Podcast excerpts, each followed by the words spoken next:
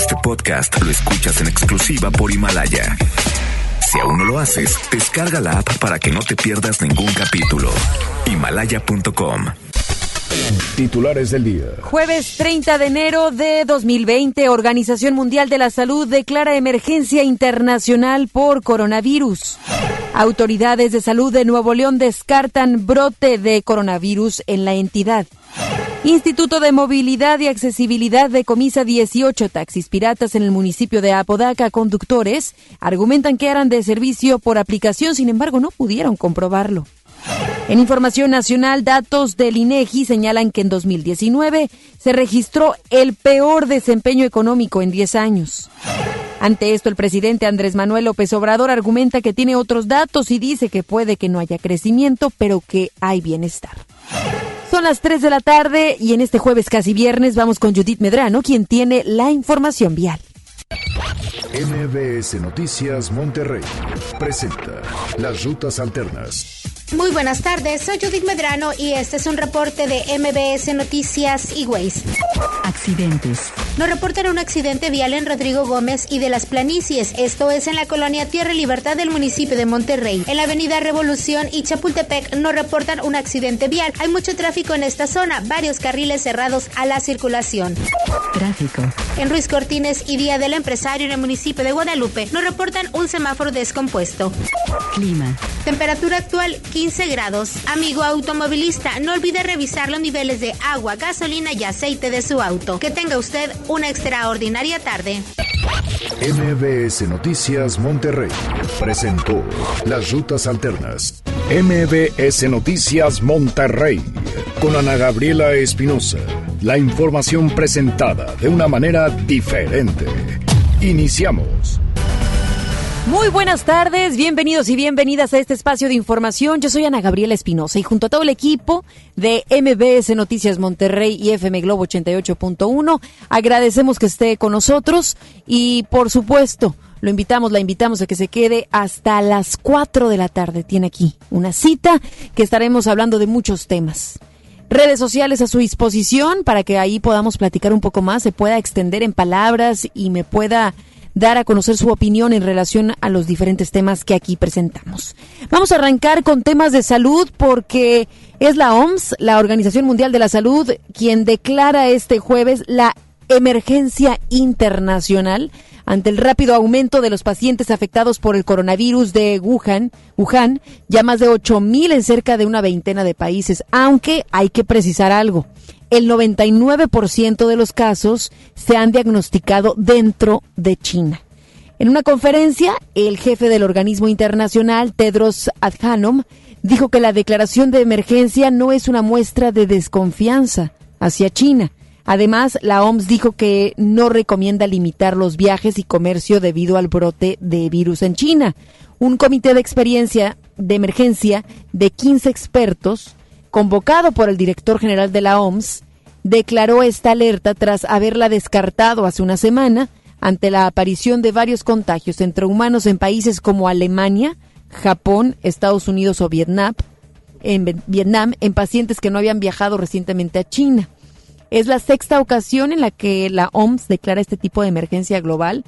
Recordará usted eh, la que se activó en el brote de gripe H1N1 en el 2009. Recordará que aquel año como aquí en México, pues cantidad de personas a la espera de lo que las autoridades de salud dijeran, se quedaban en sus casas.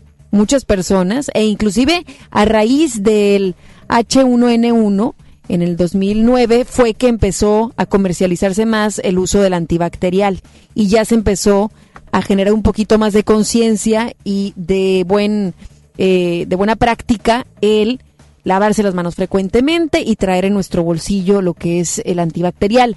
Le, recuento, bueno, estamos en este recuento de la Organización Mundial de la Salud de cuándo ha declarado emergencia global como lo ha hecho el día de hoy con coronavirus. Le decía yo, el H1N1, los de ébola en África Occidental, eso sucedió en 2014 y en la República Democrática del Congo 2019, el de polio en 2014 y también virus Zika en 2016. En tanto, las autoridades de salud en Estados Unidos reportaron el jueves el primer caso conocido en el país de transmisión de persona a persona de un nuevo virus originado en China. El paciente está casado con una mujer en Chicago que se enfermó tras regresar de un viaje en China, de Wuhan, eh, donde sabemos es el epicentro del brote.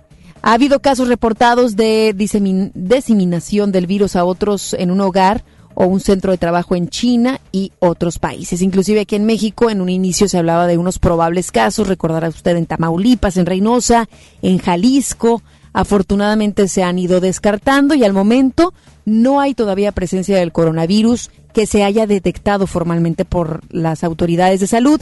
Sin embargo, sí, ya la autoridad federal dijo que hay una posibilidad muy grande de que sí llegue a nuestro país. Esas fueron las declaraciones y a la par de esa declaración la acompañó otra declaración diciendo que están preparados. Bueno, yo me preguntaría qué tan preparados, porque si hoy se les está desmoronando la Secretaría de Salud y por supuesto todo lo que concierne a este tema, quiero pensar que pues la estrategia sí será buena para poder eh, que no nos afectemos como mexicanos eh, con el coronavirus. Y lo interesante aquí es que la OMS está dispuesta a brindar asesoría a cualquier país y eso es primordial, el actuar, el qué se debe hacer y quién mejor que precisamente la Organización Mundial de la Salud para, por supuesto, hablar de los protocolos, estrategias a seguir, para que esto, por supuesto, no se salga de control. Mientras tanto, le digo, con lo que respecta aquí a nuestro país, eh, tenemos que estar o queremos estar seguros por las ya las declaraciones de las autoridades en donde dicen sí, hay probabilidad de que llegue el coronavirus, pero tenemos con qué. Esperemos que sea así. Y precisamente hay más información porque el número total de casos confirmados del nuevo coronavirus ya hasta la fecha es de 7.711 individuos. Esto incluye 1.370 casos graves y un total de 170 personas que han perdido la vida. Por eso, por supuesto, y entre otras vertientes, es que la Organización Mundial de la Salud ha tomado la decisión de declarar la emergencia internacional debido al coronavirus.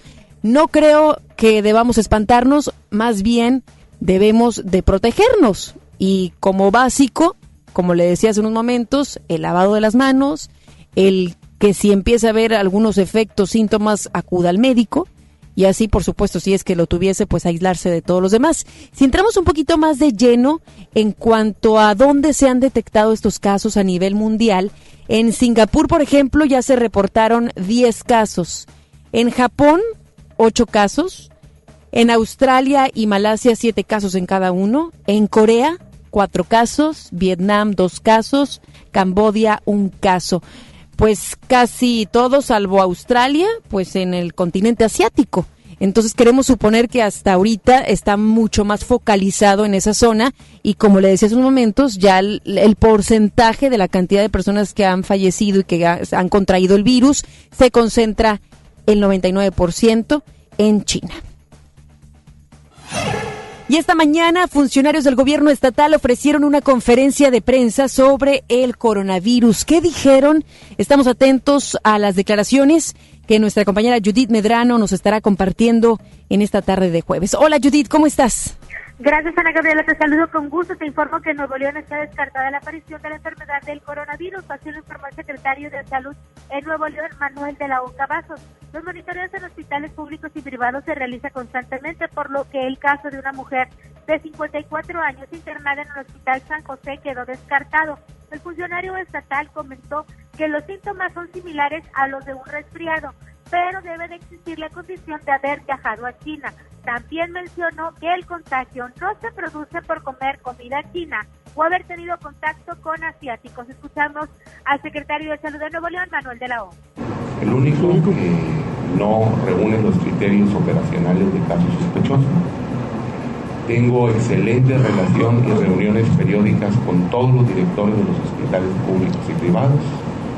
Tenemos un chat y nosotros nos comunicamos todos los días cómo va esa situación del coronavirus y hasta ese momento les puedo decir que no tenemos ningún caso sospechoso ni confirmado.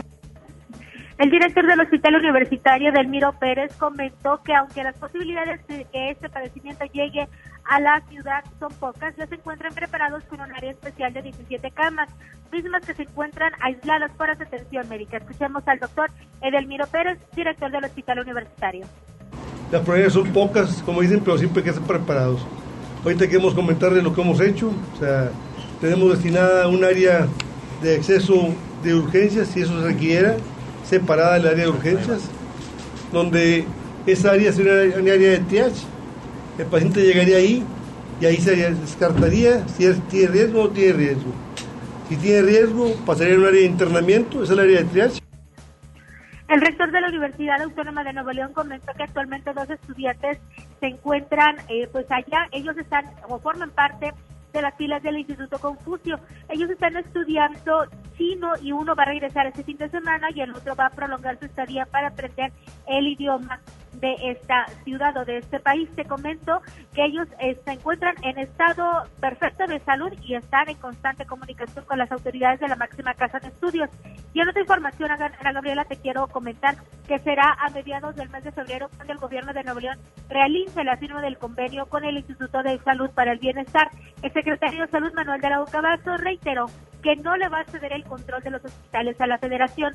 Además, dijo que esperan recibir cerca de 1.200 millones de pesos para la operación de este programa federal que inició el primero de enero y en el cual se van a atender 96 enfermedades, incluyendo las catastróficas como el cáncer de mama. Ana Gabriela, mi información. Muy buenas tardes. Muy buenas tardes, gracias Judith. Estaremos muy al pendiente, por supuesto, en lo que las autoridades estén brindando acerca de coronavirus, la información que nos puedan brindar. Gracias, Judith.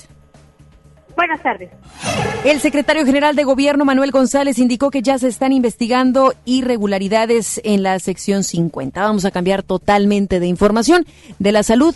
Por supuesto, nos vamos a estos temas con mi compañero Deni Leiva. ¿Cómo estás, Deni? Adelante. Muy buenas tardes, Ana Gabriela. Tras revelarse diversas anomalías en las finanzas de la sección 50 de maestros a raíz de la compra de varios medicamentos, esto a un sobreprecio del 42%, el secretario general de gobierno, Manuel González, indicó que desde hace dos años está en constante comunicación con el grupo docente.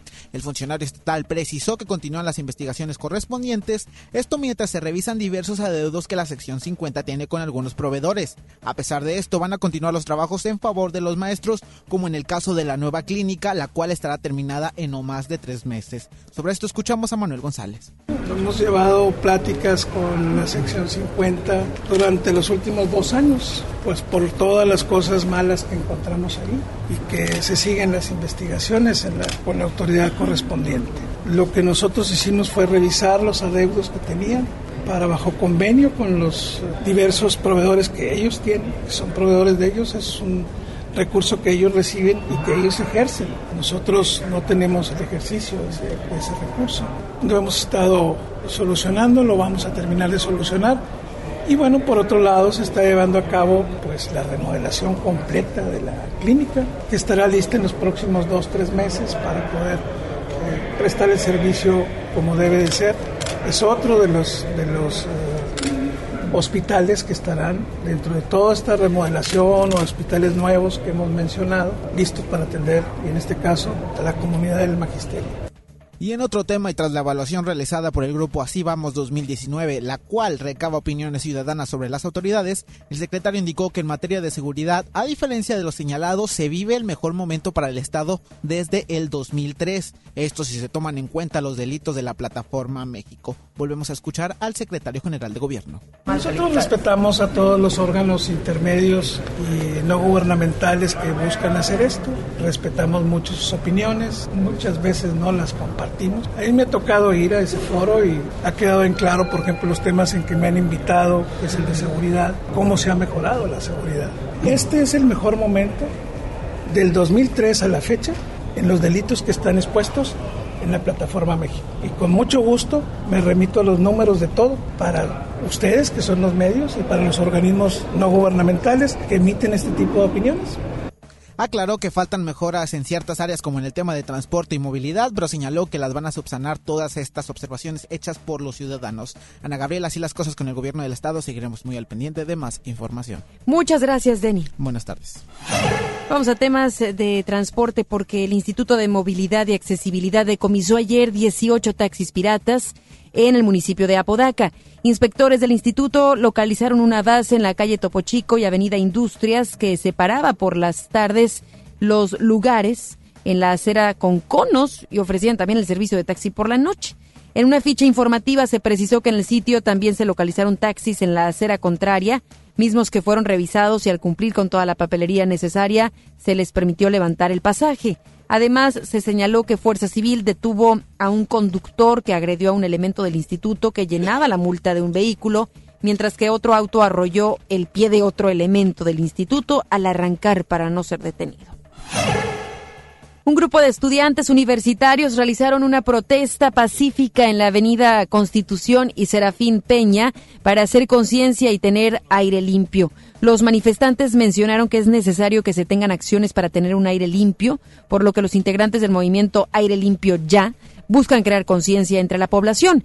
Como segunda meta se encuentra realizar acciones a favor del medio ambiente, por lo que invitaron a la población a sumarse a esta cruzada. Así lo mencionó Gustavo González, integrante del movimiento. Vamos a escucharlo.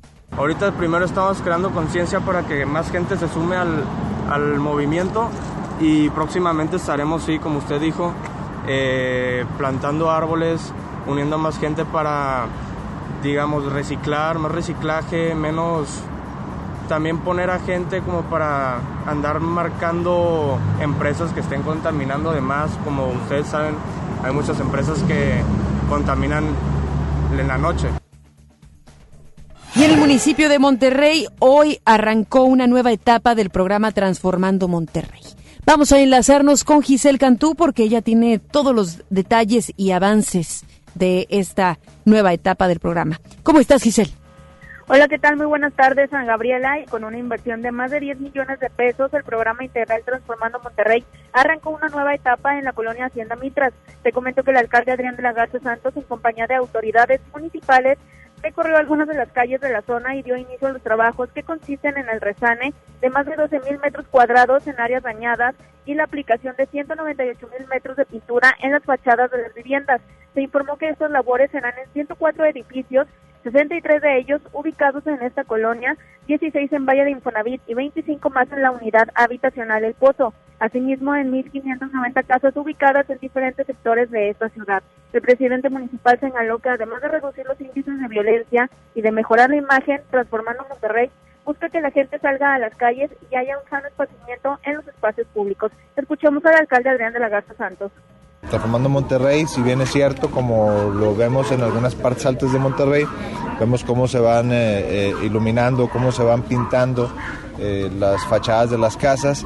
Es un programa que no propiamente es nada más la pintura, sino que es un programa que busca transformar la comunidad, como lo dije hace algunos momentos, buscar pequeños espacios o espacios donde se puedan habilitar como plazas, eh, eh, ver espacios oscuros para poderlos iluminar y, que haya mejor o mayor seguridad y que la gente pueda salir incluso en las noches.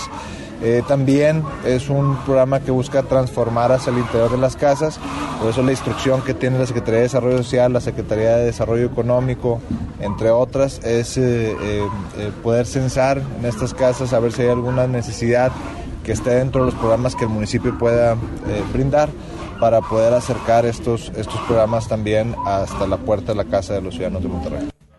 Con esta etapa se beneficiarán a más de 9.000 ciudadanos y estiman que los trabajos culminen en seis meses. Ana Gabriela, hasta aquí la información. Muy buenas tardes. Muy buenas tardes. Gracias, Giselle. Buenas tardes. Esta mañana el municipio de Guadalupe inauguró el Centro de Bienestar Animal Los Pequeños Amigos con la finalidad de brindar una atención adecuada a las mascotas que muchas veces son considerados partes, parte de la familia. El corte de listón estuvo a cargo de la alcaldesa Cristina Díaz Salazar y demás autoridades municipales, quienes realizaron un recorrido por las nuevas instalaciones que cuentan con dos consultorios, un quirófano y una sala de recuperación.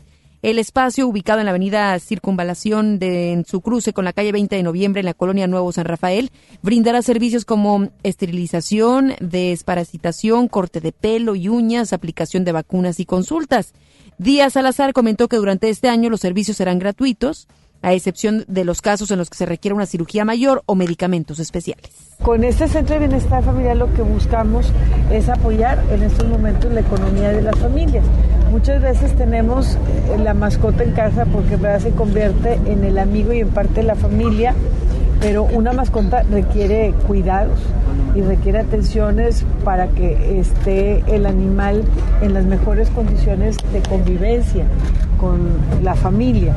Y muchas veces la falta de recursos o la falta de presupuesto no nos permite atenderle lo, esencial que son las vacunas, eh, desparasitarlo, etcétera. Y todos esos servicios hoy los estamos ofreciendo gratuitos a esta comunidad. El centro ofrecerá los servicios de lunes a viernes desde las 9 de la mañana hasta las 5 de la tarde y las autoridades también señalaron que en este lugar se podrán recibir denuncias por maltrato animal. El alcalde de Apodaca, César Garza Villarreal, dio a conocer que convertirá a la Secretaría de Seguridad Pública en la corporación con el mayor número de elementos a nivel estatal. El edil agregó que la seguridad es la prioridad, tanto para su gobierno como para el Estado y Federación, por lo que este año 2020 se trabajará por crecer en los estándares de seguridad pública. Garza Villarreal también mencionó que el año pasado la policía de Apodaca fue una de las mejores calificadas por organismos y ciudadanos y advirtió que continuará con el proceso de depuración de malos elementos. Nosotros en nuestro escauteo que vemos de servicios que tenemos que dar, teníamos una gran petición y una cuestión muy importante hacia las mujeres.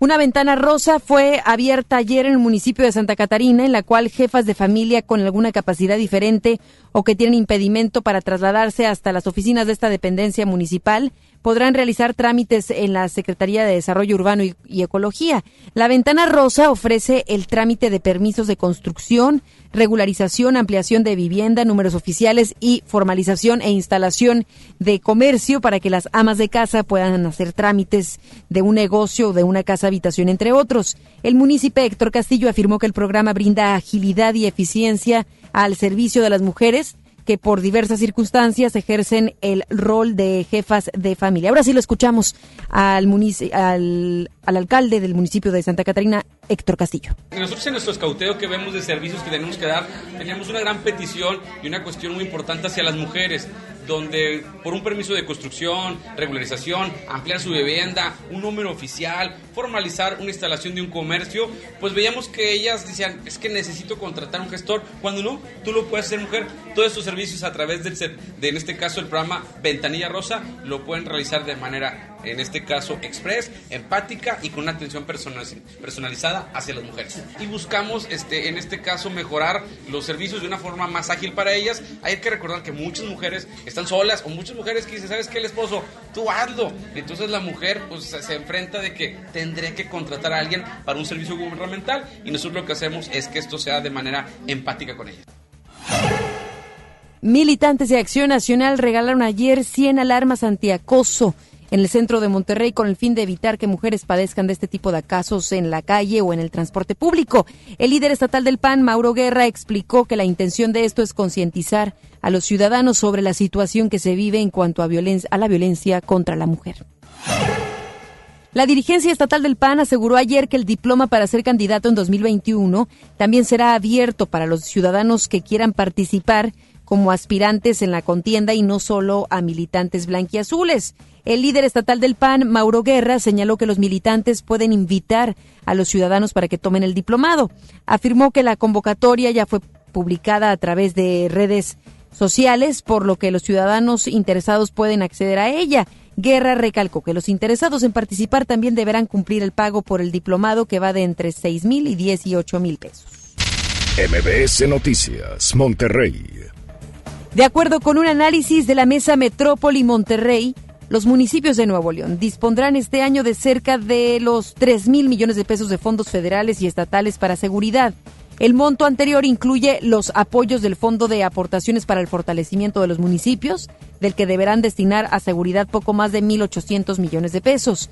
Según el organismo de la iniciativa privada que analiza políticas públicas en seguridad, por el acuerdo del Consejo Nacional de Seguridad Pública, se comprometieron a destinar el 50% de esta bolsa federal al fortalecimiento de las capacidades de la policía, mientras que la bolsa estatal del Fondo de Seguridad Municipal asciende a 921 millones de pesos. Del subsidio para el fortalecimiento del desempeño en materia de seguridad pública, el Fortaseg, se asignaron 161.7 millones de pesos más un 20% de coparticipación de los municipios, lo que da un total de 194 millones. El Instituto para Devolver al Pueblo lo robado realizará hoy y mañana en el Estado su primera subasta foránea de bienes incautados, que incluye 500 lotes de vehículos y una gran variedad de artículos. Esta subasta se realizará en una bodega de la dependencia federal ubicada en el kilómetro 4.5 de la carretera Monterrey-Colombia, en el número 1504, en la colonia Malvinas, en el municipio de Escobedo, a partir de las 10 de la mañana.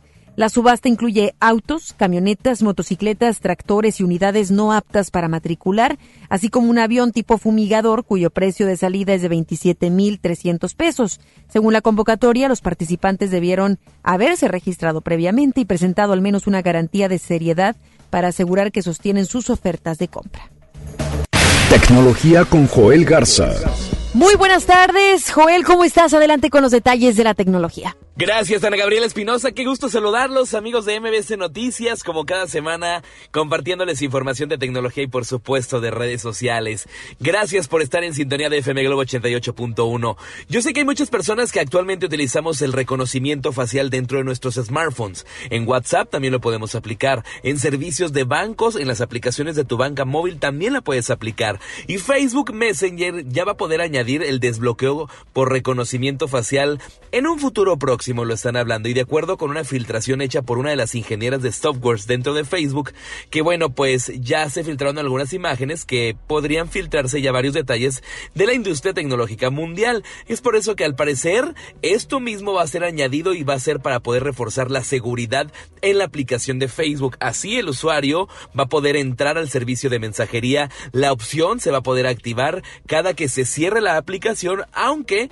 se podría establecer distintos tiempos de acuerdo a las necesidades de cada persona. Además, este reconocimiento facial no va a almacenar, no va a almacenar datos a los usuarios, o más bien datos de los usuarios no van a ser enviados directo a la aplicación de Facebook. Es decir, la información biométrica obtenida del rostro de las personas no va a llegar a los servidores de Facebook y estando limitada a la mera función de desbloqueo. Por supuesto que Facebook Messenger y por supuesto Facebook ya han tratado de aplicar el reconocimiento facial en sus aplicaciones, sin embargo, fue acusada por varios usuarios de invadir su, privacidad. Es por eso que se dio un consentimiento explícito a estos detalles que la compañía está expresando. Así que más información dentro de mis redes sociales en arroba Joel Garza-bajo, ahí estoy en contacto contigo. Por ahora, cabe mencionar que Facebook Messenger ya está trabajando en este reconocimiento facial para poderlo lanzar, obviamente advirtiendo a sus usuarios que el reconocimiento biométrico no llegará a los servidores de Facebook. Soy Joel Garza, sigan disfrutando su día y por supuesto con más información a través de MBC Noticias. Contigo, Ana Gabriela, que tengan una excelente tarde. Igualmente, gracias Joel, ya nos estamos escuchando el próximo jueves. Vamos a una pausa. Más adelante, en MBS Noticias, Monterrey. INEGI señala que en 2019 se vivió la peor situación económica en el país. Y el presidente de México, Andrés Manuel López Obrador, simplemente dice que él tiene otros datos. Regresamos después del corte a MBS Noticias Monterrey con Ana Gabriela Espinosa. Ahora en FAMSA ofertas con regalazos, así que compra, ahorra y llévatelos. En la compra a crédito de una sala esquinera Paul a solo 188 pesos semanales, llévate uno de estos regalos: bicicleta infantil, bocina doble de 12 pulgadas, celular ViewMe o pantalla LED de 32 pulgadas. Solo en FAMSA. Consulta detalles de la promoción en tienda. Hoy en City Club, 10% de descuento en los mejores productos. Elígelos y combínalos como tú quieras. Cómpralos de 10 en 10. Además, tres meses sin intereses en todo el club con tarjetas de crédito City Banamex. City Club, para todos lo mejor. Vigencia 30 y 31 de enero. Consulta restricciones y artículos participantes. ¿Te perdiste tu programa favorito? Entra ahora a himalaya.com o descarga la app Himalaya y escucha el podcast para que no te pierdas ningún detalle. Himalaya tiene los mejores podcasts de nuestros programas. Entra ahora y escucha todo lo que sucede en cabina y no te pierdas ningún detalle. La app Himalaya es la mejor opción para escuchar y descargar podcast. Combatir la violencia contra las mujeres es una obligación social y un compromiso de todos y todas. Nuestro partido Nueva Alianza Nuevo León reitera su compromiso de mantener el orden constitucional, lo cual comienza por asegurar un país democrático e igualitario, en el que no tenga cabida la discriminación contra las mujeres y las niñas, y menos aún su forma más extrema, que es la violencia contra ellas. Nueva Alianza Nuevo León. Papá y mamá, ¿sabes qué trae tu hijo en la mochila? La Secretaría de Educación, mediante programas de seguridad escolar, convivencia, semillas de paz y atención psicosocial, apoya al desarrollo integral de los alumnos en ambientes de sana convivencia. Habla con tu hijo, escúchalo y acude a las juntas escolares y programas de convivencia escolar. Más informes al 81 20 20 50 50 y terminación 51 y 52. Y en tu escuela más cercana. Gobierno de Nuevo León, siempre ascendiendo. El romanticismo de dos grandes de la música, El Consorcio y Guadalupe Pineda en concierto. 22 de febrero, 8 de la noche, Arena Monterrey. Disfruta los cantantes originales de la gran leyenda, El Consorcio y Guadalupe Pineda. Boletos en superboletos.com.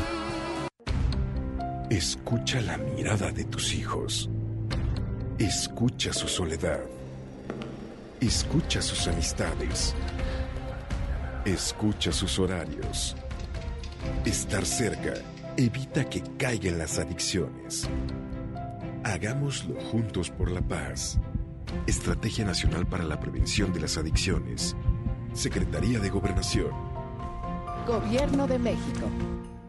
Si te sientes deprimido, Con ansiedad o desesperado, no estás solo. En la línea de la vida podemos ayudarte. Llama al 800-911-2000. Te damos información y te escuchamos. También respondemos en redes sociales. Y ofrecemos pláticas, talleres y atención profesional en escuelas o centros de trabajo. No, te, pierdas. Juntos por la paz. Estrategia Nacional para la Prevención de Adicciones. Gobierno de México. Con AutoZone, vas a la segura.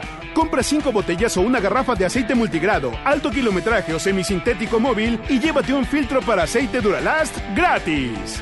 Con AutoZone, vas a la segura. Vigencia al 15 de febrero 2020. Términos y condiciones en autozone.com.mx diagonal restricciones.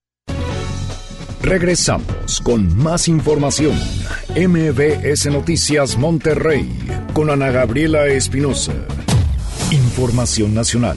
El Instituto Nacional de Estadística y Geografía, el INEGI, informó que en 2019 el Producto Interno Bruto de México cayó 0.1% con respecto a 2018, lo que representa el primer retroceso desde 2009, año de la crisis financiera mundial.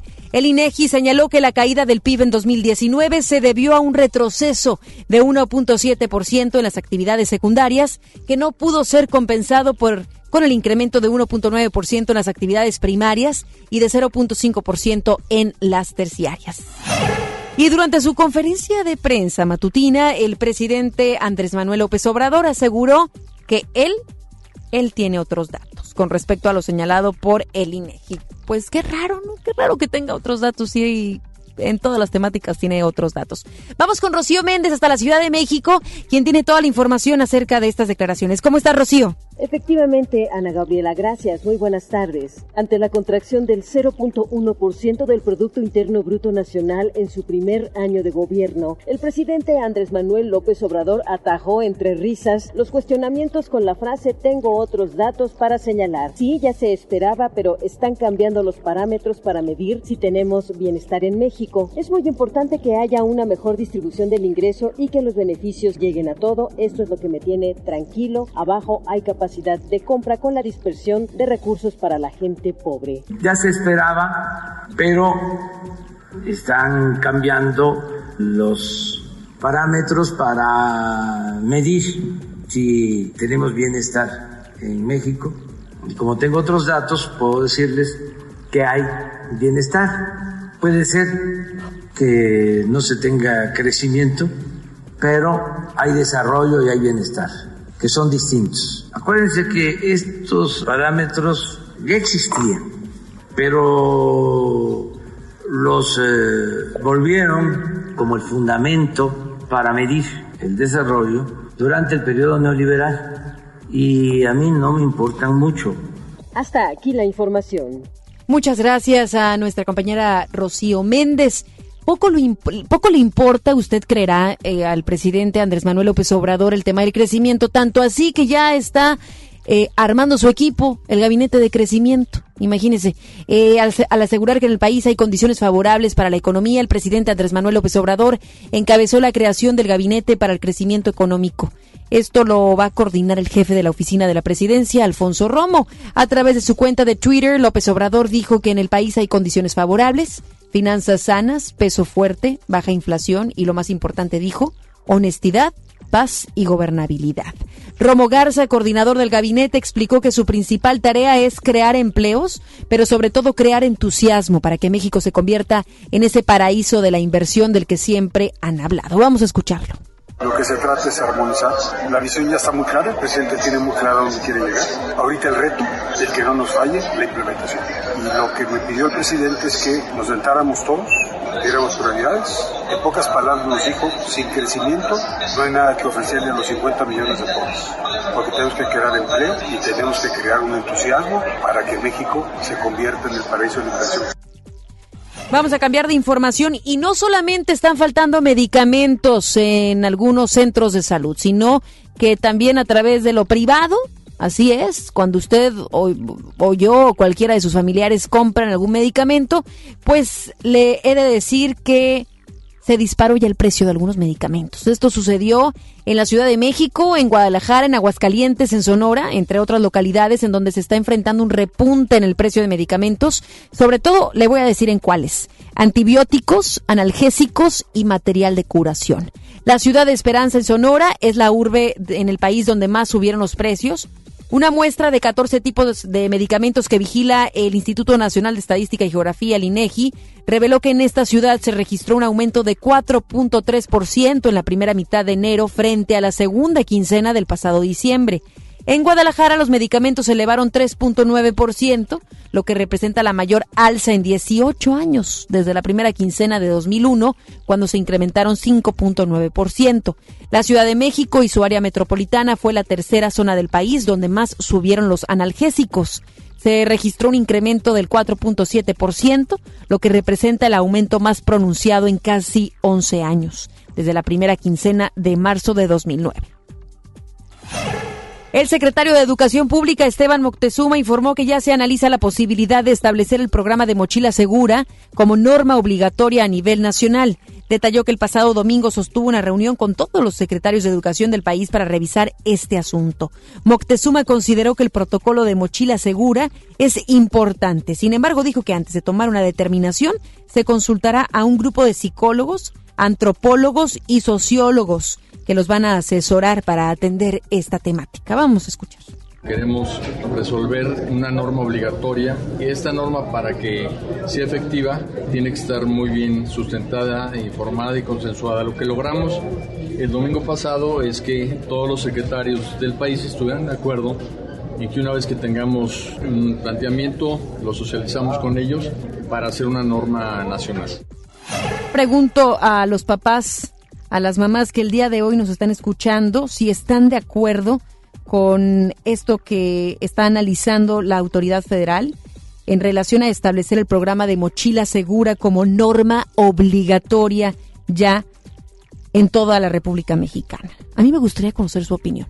A través de Instagram me busca como Anagabi EM, que por cierto estamos totalmente en vivo a través de esta red social. Saludos a todos los que están el día de hoy aquí eh, presenciando, por supuesto, lo que sucede aquí en el detrás del micrófono. Y quiero conocer entonces su opinión. ¿Cree usted que esto ayudará a que la violencia pueda bajar en los planteles educativos? ¿Cree que es una buena estrategia? Dígame a través de estas redes sociales. Y ante las crisis, la crisis de violencia que se registra en el país y luego de que se diera a conocer que niños son reclutados por policías comunitarios de Guerrero, El activista chihuahuense Julián Levarón afirmó que es honorable que los menores levanten las armas para defenderse de los agresores. Julián, quien perdió a nueve integrantes de su familia en un ataque a, balazos en Bavispe, Sonora, pidió no criminalizar a los niños que se suman a los grupos de autodefensa. Además, dijo que el secretario de Seguridad y Protección Ciudadana, Alfonso Durazo, no tiene la autoridad moral para criticar a los padres que arman a sus hijos. Pues yo pienso que es mucho más honorable que los niños levanten armas y se defiendan de los agresores, a que se queden callados y acepten ser siempre una víctima. Pero yo creo que nos ilustra cómo les hemos fallado a nuestros propios hijos, todos los ciudadanos. Pero en última instancia, un niño que agarra un arma para defender a su mamá de un asesino, ese instrumento es un instrumento de salvación. No hay que criminalizar a las cosas, porque las cosas no son los, no, son los que cometen los crímenes, son los bastardos que no tienen madre, que matan a, a mujeres mujeres y niños los que tenemos que ah, detener. El que, bueno, sus declaraciones, ¿qué le puedo decir? Por un lado ciertas, otras no. El que diga es honorable, yo creo, pues, pues no. No estamos buscando que los pequeñitos, las pequeñitas se armen. Creo yo que más bien se tienen que armar de educación, de juego, de diversión y no de armamento como tal. Imagínese que ya lo vean como algo normal y que además, me imagino, están dedicando horas a poder entrenarse en esta materia y dejando tiempo de leer, de educarse, de aprender lo que corresponde propiamente a su edad. Yo creo que a nivel internacional, pues las mismas autoridades, la ONU, por ejemplo, la UNICEF en específico, estará muy en contra de esto que está sucediendo en Guerrero. Y que si bien lo hacen como que por buena buena chance de que tienen que hacerlo porque la autoridad no nos ayuda, la realidad es que es, es meternos con la niñez. Y que aquí, por supuesto, lo que estamos notando es una falta de estrategia por parte de la autoridad. Está careciendo, por supuesto, de elementos policíacos, estrategia, academia para por los propios este, eh, elementos, en fin. Esta problemática sí que va a seguir dando de qué hablar. Y una vez más, le pregunto a usted, ubica en su mente a un pequeñito, una pequeñita con, un arma. Yo no. no. No, puedo, ni consigo a veces cuando juegan con estas, cuando son juguetes. No me gusta, no, no me gusta pensar que venden armas de juguete. ¿Cree usted que voy a estar de acuerdo con que los pequeños estén armados y defendiéndose y defendiendo su familia? No. Lo que yo busco es que estén en el pupitre, que estén leyendo. Lo que buscamos, por supuesto, nosotros es eso. No sé usted, dígame qué piensa. Me gustaría dar a conocer algunas opiniones a través de, este medio. Vamos a más información. Víctor Manuel Félix Beltrán, alias el Vic, presunto operador de un grupo de la delincuencia organizada y que cuenta con una solicitud de extradición por Estados Unidos desde el año 2014, escapó ayer caminando del reclusorio preventivo sur de la Ciudad de México con la presunta complicidad del personal penitenciario. Junto con él escaparon Luis Fernando Mesa González, quien al igual que Félix Beltrán estaba recluido por delitos contra la salud, así como Yael Osuna Navarro, quien está acusado de asociación delictuosa. Cabe mencionar que el VIC se encontraba recluido en el penal de alta seguridad del Altiplano desde noviembre de 2017. Sin embargo, el juez federal Marcos Vargas decidió en 2018 que fuera enviado al reclusorio sur de mediana seguridad, donde se le seguía un proceso por delitos contra la salud.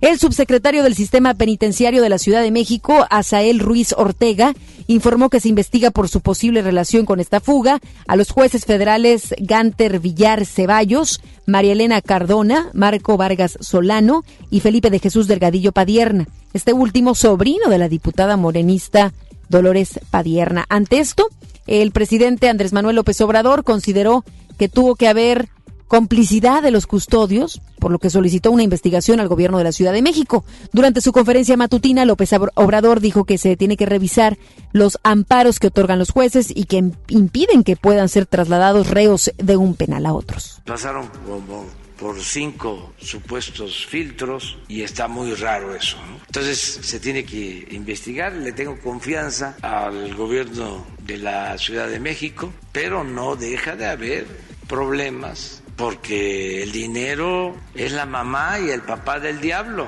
Entonces, eh, se tiene que este, hacer la investigación, evitar que esto siga sucediendo y también ver lo de los amparos, en donde este, se impide que puedan ser trasladados de, de un penal a otro, de cárceles estatales a cárceles federales, jueces que dan estos amparos. También esto va a cambiar, ya son otras las condiciones. En tanto, la jefa de gobierno de la Ciudad de México, Claudia Sheinbaum, prometió que se llegará hasta las últimas consecuencias y advirtió que no tolerará actos de corrupción. En primer lugar, la investigación es hasta donde llegue y confiamos en que la Fiscalía General de Justicia de la Ciudad de México y la Fiscalía General, en el caso de las investigaciones, lleguen hasta las últimas consecuencias. Aquí no se tolera la corrupción, eh, no se tolera la simulación y no se hace pactos con nadie. Los espectáculos con Ramiro Cantú. Muy buenas tardes, ¿cómo estás Ramiro? ¿Qué tal, Ana Gaby? Un gusto saludarte y vamos con la información de los espectáculos. Bueno, después que en días pasados fuera atracado el camión donde transportaban el staff técnico y instrumentos del grupo Bronco rumbo a una presentación en Celaya, Guanajuato, pues bueno, a pesar de toda esta situación, eh, no, no, los amantes del ajeno no atacaron, no hicieron cosas indebidas al personal que trabaja para esta agrupación Montana. Y es Lupe Esparza quien habla de este y otros temas. Todo, todo, la verdad, eso se agradece. Es una manera de cariño que nos siguen teniendo a nosotros y, y eso, pues, no tenemos manera. Yo creo que soy un tipo muy afortunado y bendecido por Dios. Tengo 65 años y pico. Hasta, hasta la señorita quise andar alborotando. Sí, hombre. Bueno, ya váyanse, ¿no? Ya tengo que ir a trabajar, ya, ya vamos de gira. Bueno, vamos a cambiar de información y ahora quien anda pretendiendo a una conductora de televisión es Lupillo Rivera. Después de que se le encontrara sentimentalmente con Belinda, pues ahora Lupillo Rivera le tira la onda a la, a la conductora de televisión Mónica Noguera. Esto fue lo que platicó en un programa de Estados Unidos de Despierta América, Lupillo Rivera. Fueron 1.400 rosas. Ella es una conductora que se llama Mónica Noguera. Guapísima la mujer, la verdad, pero este, pues es una, es una gran amiga, es una mujer que admiro y nada más, nada más, este, nada más somos amigos, la verdad, somos conocidos. Pues eh, mi intento era de que no se hiciera conversación, pero pues nos descubrieron allí. Bueno, pues vamos a ver en qué termina esto, porque Lupillo Rivera cada vez es más mentiroso. Pero muchas verdades de los espectáculos se las platicamos a las 5 de la tarde en contacto a través de FM Glow. Muchísimas gracias, Ramiro. Buenas tardes. Vámonos a una pausa, ya regresamos con más. Tendremos lo internacional y también deportes con Paco Ánimas. No le vaya a cambiar. Regresamos después del corte a MBS Noticias Monterrey con Ana Gabriela Espinosa. Rafael, Resinfónico Tour 2020. El misterio habrá, puede ser mi gran no. 5 de marzo, Auditorio City Banamex. Yo estoy aquí. Boletos en ticketmaster.com.mx. Revive las canciones que marcaron a toda una generación. Con delirantes arreglos orquestales y una gran producción interactiva. Nominado a dos lunas del auditorio. Pink Floyd Sinfónico. Sábado 8 de febrero en Show Center Complex. Adquiere tus boletos en Superboletos, taquillas de Main Entrance y Fashion Drive. Arranca el 4x4 matón. Cuatro días, cuatro piezas, por solo 10 pesos. De lunes a jueves en la compra del combo 1, 2 o 3. Aplican restricciones. Ya no alcancé a escuchar mi programa favorito. No te preocupes, si te lo perdiste entra a himalaya.com o descarga la aplicación Himalaya para iOS y Android desde tu smartphone. Podrás encontrar más de 20 millones de podcasts gratuitos. Además para descargarlos y escucharlos cuando quieras, sin conexión. Eso está increíble. Descubre todo el contenido que Himalaya tiene para ti, disponible en App Store y Google Play. Lo esencial es invisible, pero no para ellos. Edgar era ejidatario hasta que se convirtió en empresario. Los agroparques son un modelo de erradicación de la pobreza donde los beneficiados son socios y ganan utilidades. Este ejemplo de colaboración entre universidad, empresarios y gobierno está llamando la atención en México. Hay obras que no se ven, pero que se necesitan. Nuevo León, siempre ascendiendo. A todos nos ha pasado. Tenemos dudas. Necesitamos respuestas. En la línea de la vida de Conadic te informamos sobre adicciones y consecuencias. También te orientamos en caso de crisis emocional por el uso de sustancias. Y si te preocupa que alguien pueda engancharse, te asesoramos. Llama al 800-911-2000 cualquier día, a cualquier hora. Juntos por la paz. Estrategia Nacional para la Prevención de las Adicciones. Gobierno de México. La transformación del Poder Judicial de la Federación va en serio. Cero tolerancia a la corrupción y medidas concretas contra el nepotismo. Hoy se ratifica a jueces y juezas que demuestren capacidad y honestidad. En favor de la paridad de género, por primera vez se celebraron concursos exclusivos para juezas y magistradas. Avanzamos en el respeto a los derechos humanos de todas y de todos, sin importar condición o circunstancias. Trabajamos por un Poder Judicial más y cercano a la gente. Consejo de la Judicatura Federal. El poder de la justicia. ¿Y ahora qué hacemos? Juguemos fútbol. No, mejor veamos una película. ¡Sí! Ponerse de acuerdo funciona. Eso es consenso. En el Senado de la República, todas y todos los legisladores aprobaron por consenso leyes y acuerdos que nos benefician a todos. Así, reafirmamos nuestro compromiso de servir. Senado de la República. Cercanía y resultados. La banda más legendaria regresa. Hombres G en concierto en su tour Resurrección. 14 de marzo, 9 de la noche, Arena Monterrey. Boletos en superboletos.com. Con él, la historia continúa. Y viene la Sultana del Norte para celebrar sus más de 48 años de carrera artística. Marco Antonio Solís. Territorio Globo.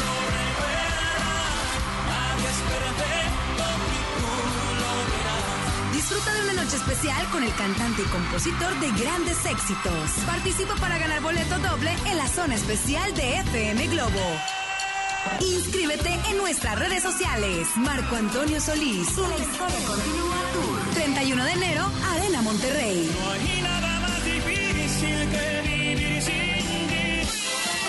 Vive el territorio Globo. FM Globo 88.1, la primera de tu vida, la primera del cuadrante. Usted escucha MBS Noticias Monterrey con Ana Gabriela Espinosa. Información internacional. El gobierno del conservador primer ministro Boris Johnson ha elegido a México como uno de los destinos para publicitar la salida del Reino Unido de la Unión Europea y tratar de hacer realidad su ambición de convertir al país en actor global y pionero en ámbito comercial. Esta campaña será lanzada desde el primer día en el que el Reino Unido deje de ser oficialmente miembro del bloque comunitario, el 1 de febrero.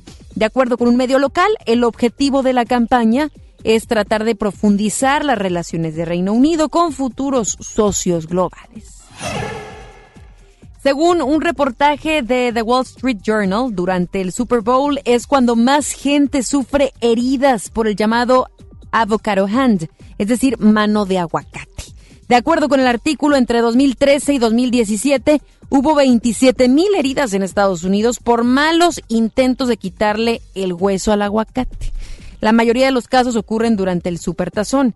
Según reporta el medio, en Estados Unidos se consumen más de un millón y medio de kilos de aguacate durante el super, super Domingo, el Super Bowl, algo que contrasta con la cantidad de heridos ya mencionada. El estudio de las, investigado, de las investigaciones revela que la gente no utiliza una cuchara para retirar el hueso porque toma mucho tiempo. Pues ya los mexicanos como que ya eso le sabemos bastante bien. Podemos dar algunos cursos allá a los estadounidenses. Bueno, también puede aplicar la del cuchillo y bueno, ya lo conocen, ¿no? en fin, cuántas técnicas tenemos para poder quitarle el hueso, pero bueno, es un dato, ¿no? Es un dato que nos proporciona, por supuesto, el país vecino. Las autoridades de Estados Unidos anunciaron ayer que descubrieron el túnel de contrabando más largo que se haya encontrado en la frontera suroeste, que recorre más de un kilómetro desde un pequeño edificio de una zona industrial de Tijuana hasta San Diego. La Oficina de Aduanas y Protección Fronteriza de Estados Unidos informó que el túnel incluye un extenso sistema de rieles, ventilación forzada, cables y paneles eléctricos de alta tensión, un elevador en la entrada del túnel y un complejo sistema de drenaje. El túnel se extiende 1.313 metros hasta antes. El túnel más largo entre Estados Unidos y México del que se tenía registro fue descubierto en San Diego en 2014 y contaba con una longitud de 904 metros. Deportes con Paco Ánimas. Muy buenas tardes. ¿Qué te pareció esto que, que comentaba acerca de- del Super Bowl y, y la cantidad de aguacates que se consumen y que, pues han dicho los estudios que por ahí hay un tema en cuanto a cómo retiran el hueso del aguacate, Paco? Pues mira, hay que tener más cuidado. Fíjate, algo que no te imaginas, ¿no? Sí. Que sin duda. Bueno, lo del aguacate ya porque ya había sido nota. Sí, eso lo conocemos de hace unos años. Inclusive cuando aquella escasez de aguacate Sí. se sufrió mucho en los Estados Unidos, porque México es el principal proveedor de este, de este alimento.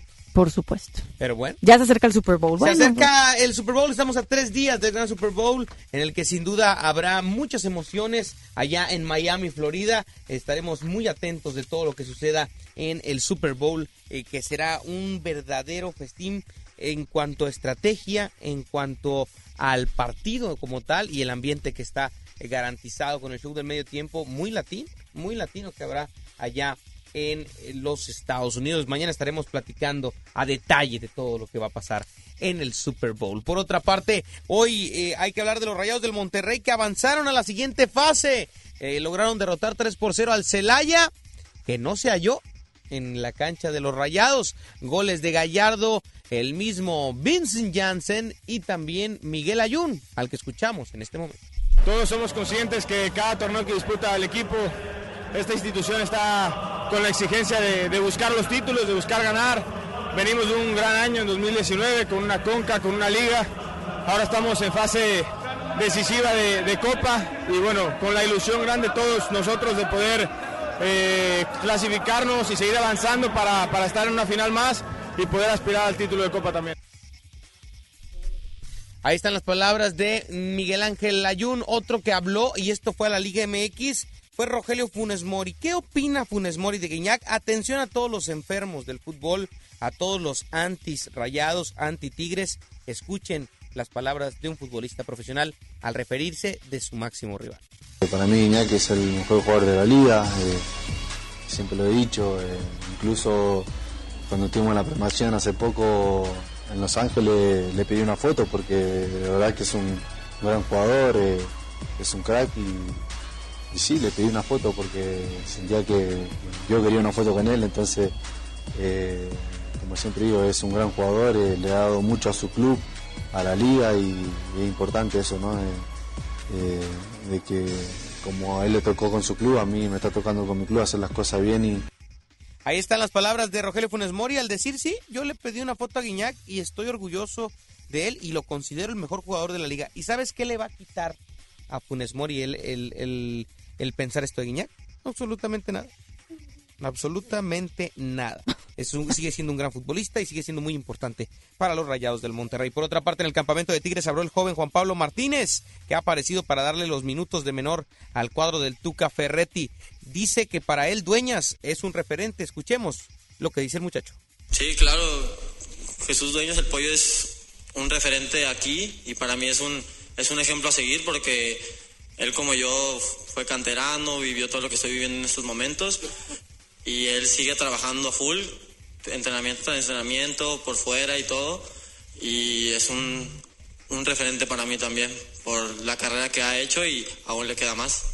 Ahí están las palabras de este elemento que está viendo actividad con el cuadro de Tigres jornada tras jornada, que por cierto se confirma la baja para este partido de eh, Hugo Ayala y el, eh, el contención Carioca no se recuperan y están descartados. Guido Pizarro está listo y jugará con Dueñas en la contención. Salcedo suplirá a Ayala en la central haciendo marcuerna con Diego Reyes en la actualidad de Tigres. Es lo que tenemos en la información deportiva, Ana Gabriela. Que tengas excelente tarde. Hasta aquí los deportes en FM Globo. Excelente, Paco. Muchísimas gracias. Que pases muy buena tarde. Tarde lluviosa y tarde de frío. Tarde película.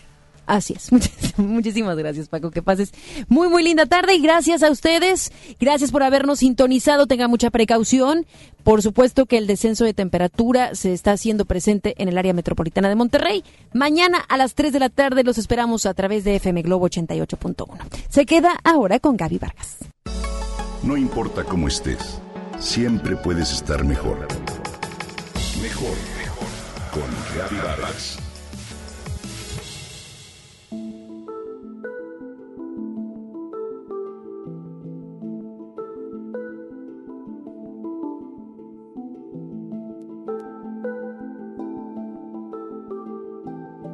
Te quiero platicar de un riesgo inadvertido. Asbesto es el nombre que se le da a varios minerales de origen natural formados por fibras que pueden separarse en delgados hilos o agujas.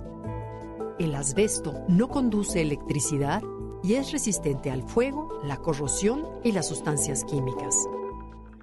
Por ello, se ha considerado un componente valioso para aislar los lugares contra incendios y como un ingrediente no reactivo en muchos procesos industriales. En el pasado se usó en más de 3.000 productos comerciales como tejas, láminas, tinacos, frenos de automóviles, entre otros. No obstante, hoy la mayoría de esos productos ya no lo contienen. Sin embargo, aún existen en uso suficientes productos o materiales viejos que pueden desprender estas fibras si se taladran, cortan, golpean o no se manejan de manera apropiada. Y por ello pueden representar un peligro posible para tu salud. Si el material o producto fue instalado entre 1920 y 1980 y su color es beige, blanco grisáceo o blanco azulado, es muy probable que se trate de asbesto. Cuando las fibras de asbesto se desprenden, pueden viajar a través del aire y permanecer flotando por varios días. ¿Lo sabías? Si las inhalamos, pueden penetrar profundamente en nuestros pulmones. Diversos estudios han mostrado que con el tiempo estas fibras se acumulan en los pulmones, cambian la química de las células y causan cicatrices e inflamación, lo cual puede resultar en serios padecimientos, los cuales llegan a manifestarse entre 20 y 40 años después de la exposición. Según la Agencia Internacional de Investigación sobre el Cáncer, hay suficiente evidencia de que el asbesto causa cáncer de pulmón, laringe y ovario, así como mesotelioma, un cáncer poco común de las membranas delgadas que revisten tanto el pecho como el abdomen. La exposición al asbesto también puede aumentar el riesgo de asbestosis, una enfermedad inflamatoria que afecta a los pulmones y causa dificultad para respirar. La inhalación inicial de asbesto no produce síntomas como tos, estornudos o comezón. Por ello, es difícil saber si nos hemos expuesto a él. Las personas que se enferman casi siempre han estado expuestas en forma regular a estos minerales, por lo general en su lugar de trabajo o por una exposición ambiental considerable. Desafortunadamente, la única forma de detectar su presencia en el aire es mediante exámenes de laboratorio. Si crees que en tu casa pudiera existir algún producto o material con asbesto y quieres removerlo, es muy importante que tomes en cuenta las siguientes recomendaciones. Cualquier material sospechoso, trátalo como si contuviera asbesto. No lo muevas a menos de que sea absolutamente necesario. Evita que tu familia, mascotas o tú mismo se acerquen a él. Aíslalo con un plástico grande que lo cubra por completo. Contrata una empresa especializada en remover y manejar de manera segura residuos de asbesto para que se lo lleve. Esta debe contar con una autorización de la Semarnat. Y bueno, una vez retirado el producto o material, limpia la zona mojándola con una mezcla de agua y detergente de baja espuma. No barras o aspires ya que las fibras pueden resuspenderse en el aire. Y finalmente, cerciórate que el producto o material que vaya a reemplazar al viejo, por supuesto, no contenga asbesto. Con estas medidas te protegerás a ti mismo y a los demás de un riesgo que para muchos permanece inadvertido.